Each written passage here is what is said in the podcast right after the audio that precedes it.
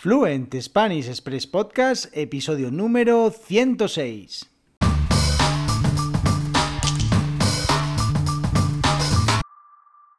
Muy buenos días, esto es Fluent Spanish Express Podcast, el podcast para aprender, para practicar y mejorar vuestro español todos los días, de lunes a viernes, un nuevo episodio donde comparto contenidos con consejos, con recursos y recomendaciones para llevar vuestro español al siguiente nivel. Hoy, martes 2 de noviembre de 2021, episodio número 106 de Fluent Spanish Express Podcast. Y hoy tenemos una invitada, una invitada muy especial porque es una profesora de español, Ana.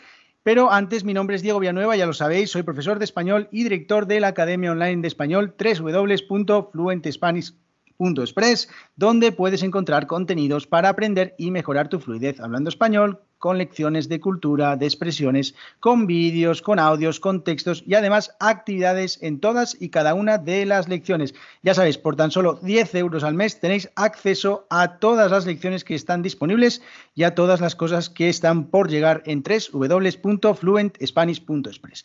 Y bueno, como os decía, esta semana es una semana muy especial porque vamos a tener con nosotros a cuatro profesores, cuatro profesores que nos van a hablar de errores comunes de diferentes nacionalidades, de estudiantes de diferentes nacionalidades. Así que estad atentos a los episodios porque estoy seguro que os van a ayudar muchísimo. Y además, eh, a pesar de que el episodio de hoy es para eh, angloparlantes, o sea, para personas que tienen el inglés como lengua materna, estoy seguro que hay muchos errores que se cometen independientemente eh, de la nacionalidad. Bueno, como os decía hoy, nuestra invitada es Ana, que es una profesora de español desde hace ya muchos años, profesora online y también presencial, que eh, bueno, pues estuvo durante siete años enseñando en el Reino Unido y recientemente ha eh, abierto una academia de español online llamada The Spanish Line de Spanish Line. Ana es licenciada en Filología Hispánica y examinadora del examen DELE, ya sabéis, el examen oficial de español del Instituto Cervantes, y en su academia ofrece cursos, eh, tanto cursos de español para estudiantes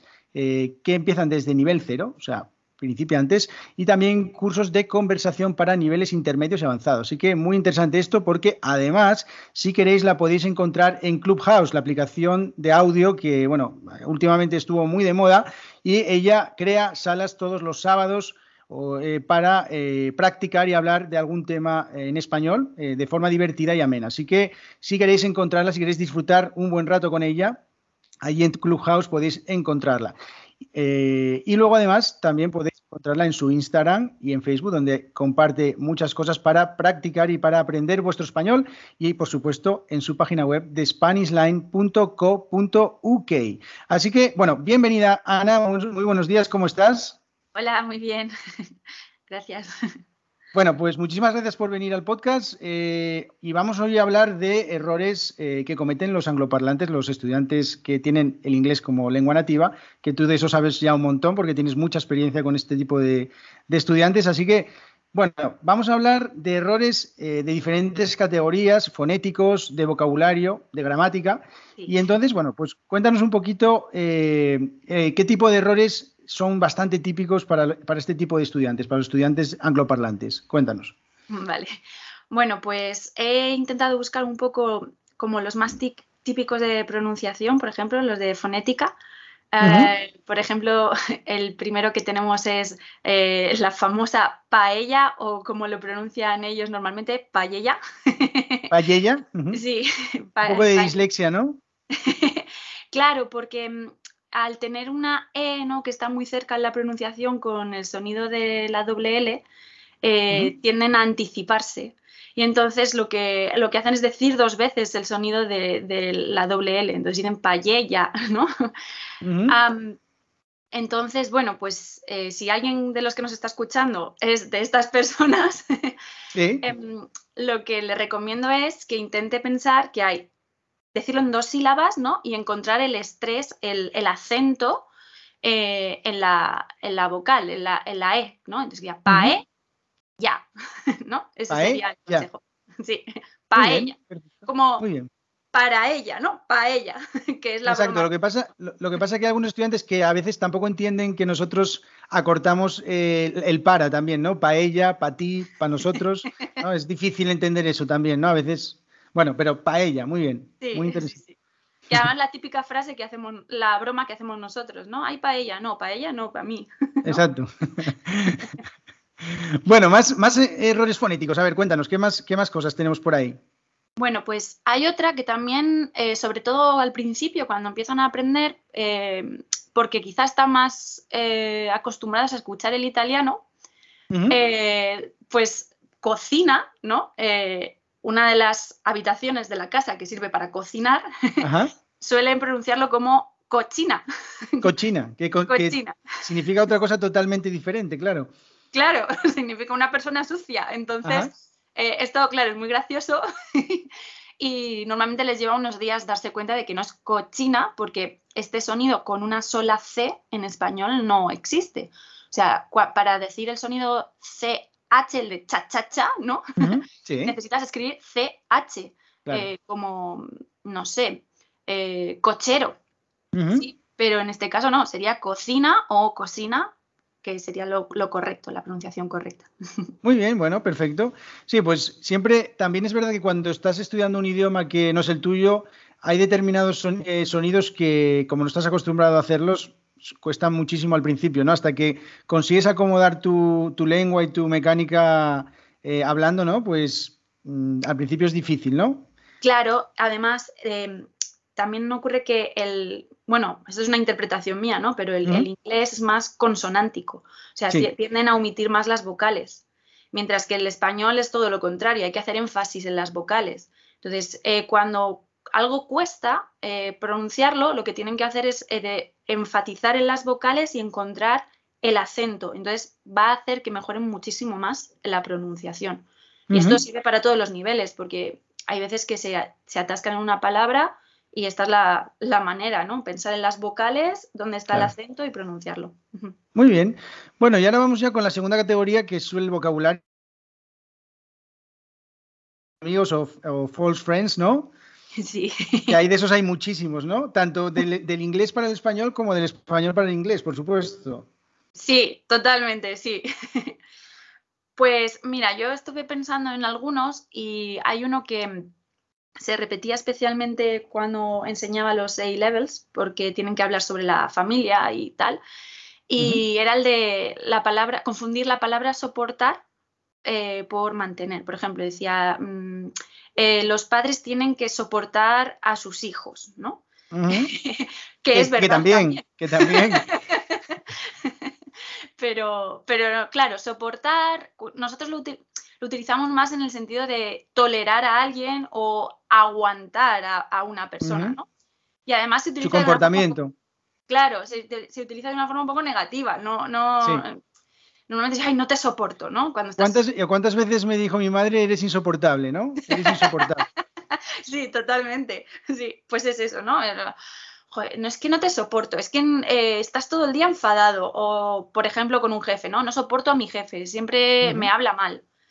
Eh, lo correcto, ¿no? Sería, eh, por ejemplo, apoyar, ¿no? pues no sé. Mm,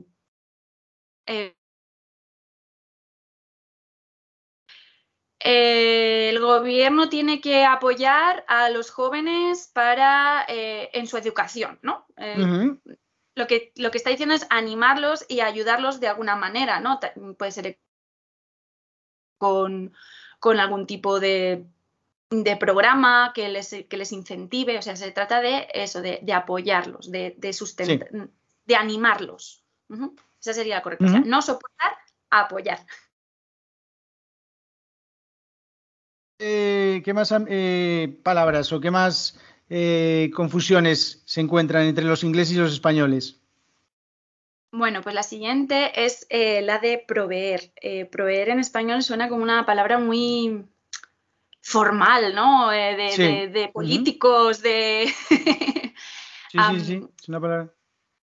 Sí, entonces, por ejemplo, cuando, cuando dices proveer, te refieres más como a administrar o suministrar cosas, ¿no? Eh, lo utilizan mucho los, los... famosos proveedores, ¿no? Los proveedores. Yo que estudié económicas, los proveedores, ¿no? claro, claro. Entonces, eh, es un lenguaje que, por ejemplo, para hablar de la familia no solemos decir. Mi padre me provee todos mis alimentos. No sé, suena muy. Desde luego que no. Sí, sería un poco pedante esa persona hablando, ¿no? Claro. Entonces, eh, lo más normal, no sé, sería mantener, ¿no? O, si, bueno, si quieres ser un poco más formal, sustentar, pero no, bueno, no, pues. No, yo diría mantener también. Yo diría, mis padres me mantienen, que no es el caso, pero mis padres me mantienen, ¿no? Claro, pero fíjate, tiene 40 años y sus padres todavía le mantienen, ¿no? claro. O incluso también, si eres un poco, sin utilizar una palabra exactamente como mantener, también puede ser como pagar los gastos eh, o algo así, ¿no? Como, bueno, que se encargan de los gastos también, no sé. Claro, proveer es más como dar algo, ¿no? Mientras que mantener implica más cosas. Puede ser costear, puede ser eh, facilitar la comida, sustentar, eh, incluso educar, ¿no? Sí, muy bien. Exacto. ¿Y alguna más? ¿Alguna palabra más?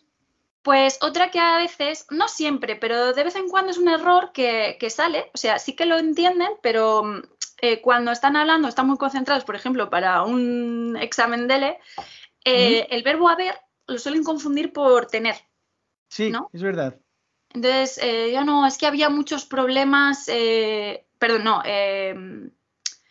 es que yo, yo había muchos problemas, ¿no? Desde, no, yo tenía muchos problemas. Y es un error que entienden, pero a veces al hablar se confunde.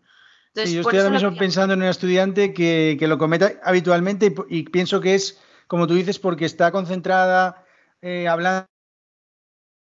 A muchos estudiantes que, tengo que, hay muchas cosas que sé que ellos saben, pues eh, se, confunden en errores muy, muy, muy pequeños y muy tontos, porque siempre digo que es que están pensando en la siguiente frase.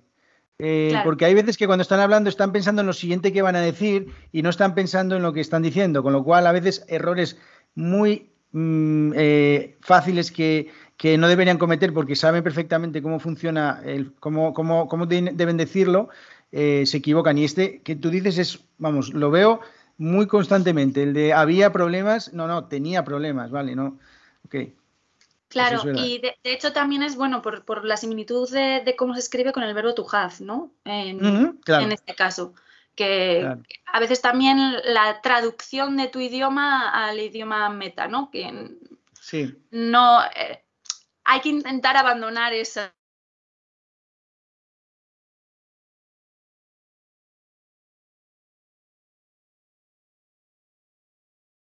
Vale, y, ya en la, en la, siguiente categoría, eh, la última categoría ya de los errores, los errores, por supuesto, no podían faltar, los errores gramaticales, ¿no?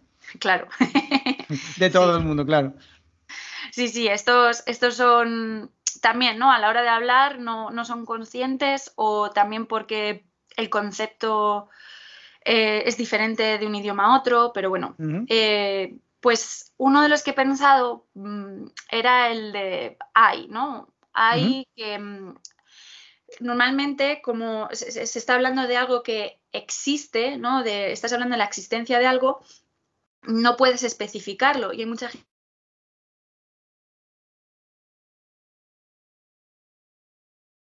un museo.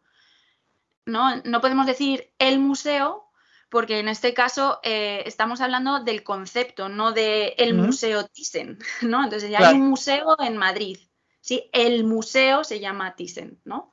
Este es un error que también se comete mucho. Y también, ahora se me ha ocurrido, así improvisando, que mm, muchas veces dicen, eh, por ejemplo, los DELE, hay el caso, mm, yo diría más como existe la situación, ¿no? Utilizaría más la palabra existe, ¿no? Sí, sí, es verdad que, hay un poco de confusión a la hora de utilizarlo. El hay y el existe, sí. Yo también lo, vi muchas veces también. Y el siguiente, el siguiente error que, vas a comentar, este, vamos, este es el, no sé, como, como el más habitual, no sé. Bueno, no, hay otro todavía más habitual más adelante, pero este es muy habitual, muy habitual. Sí, bueno, este es también por el concepto, ¿no? Gente eh, vamos a hablar de la gente, decir la gente son, por ejemplo, la gente son eh, muy simpáticos, ¿no? o algo así. gente es, tiene un concepto, tiene un significado plural, pero en gramática es singular.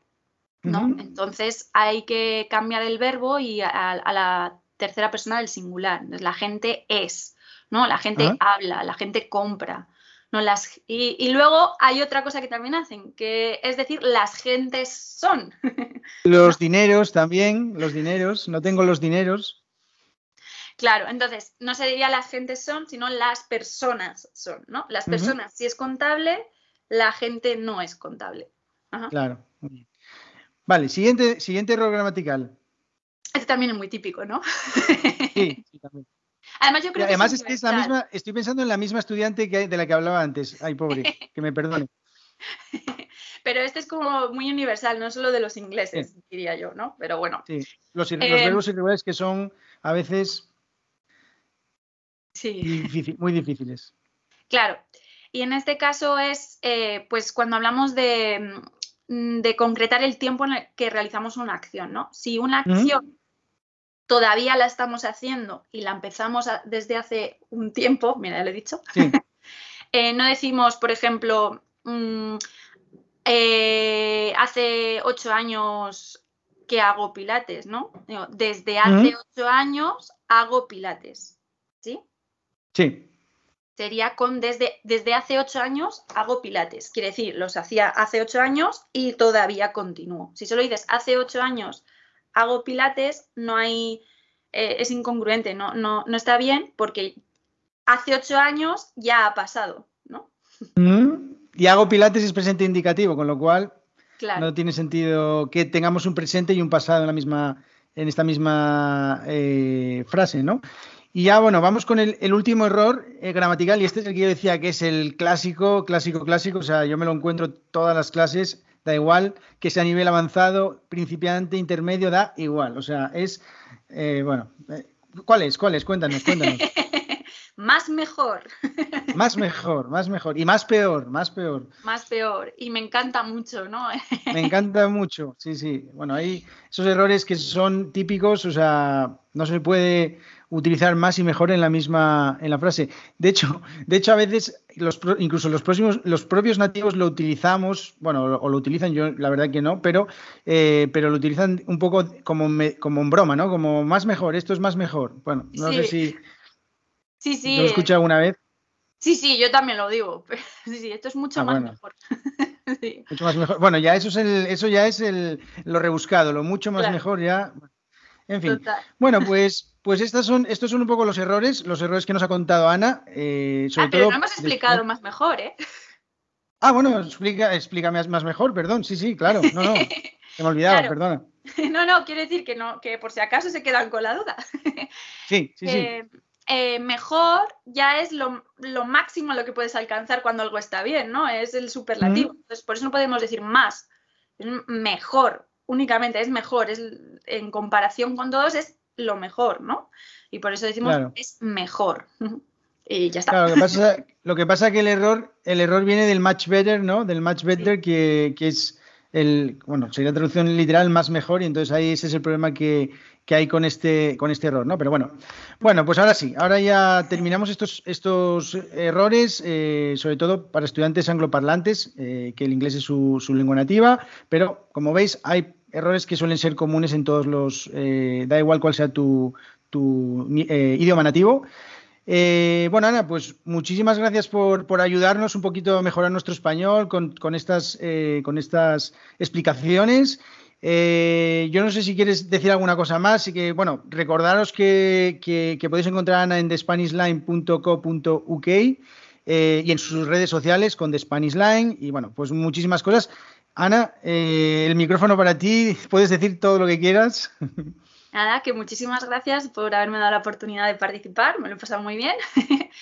Y, bueno, sí, pues que me podéis, eh, si estáis interesados, me podéis visitar en estas redes sociales, en Instagram, o si queréis eh, conversar un poco, nos vemos en Clubhouse los sábados, como has dicho tú antes. Muy bien. Eh, recordad que en, las notas del programa dejo todos los enlaces de, de, las redes sociales donde podéis encontrar a Ana os recomiendo que, visitéis, que la veáis un poquito y que estoy seguro que si, si eh, veis un poco lo que publico os va a gustar mucho. Así que, eh, bueno, pues muchísimas gracias a todos por vuestras valoraciones de cinco estrellas en el podcast. Eh, nos ayuda muchísimo, ayuda muchísimo a que el podcast cada vez sea escuchado por más personas. Muchísimas gracias a todas las personas que seguís el podcast en Spotify, en iTunes, en Google Podcasts, en Podimo, en Amazon Music, no sé, en todos los podcatchers que hay. Y si no hay en alguno, me lo decís. Y también muchísimas gracias, por supuesto, a toda la gente que apoyáis este proyecto de Fluent Spanish Express por suscribiros a las lecciones. Ya sabéis que por tan solo 10 euros al mes tenéis acceso a todas las lecciones de cultura, la cultura española, las costumbres, cómo vivimos los españoles, cómo pensamos los españoles y también las expresiones que utilizamos los nativos. Así que www.fluentespanish.express. Nos vemos en el próximo episodio. Muchísimas gracias, Ana, y nos vemos pronto. Espero que vuelvas por el podcast, así que muchas gracias. Muchas gracias.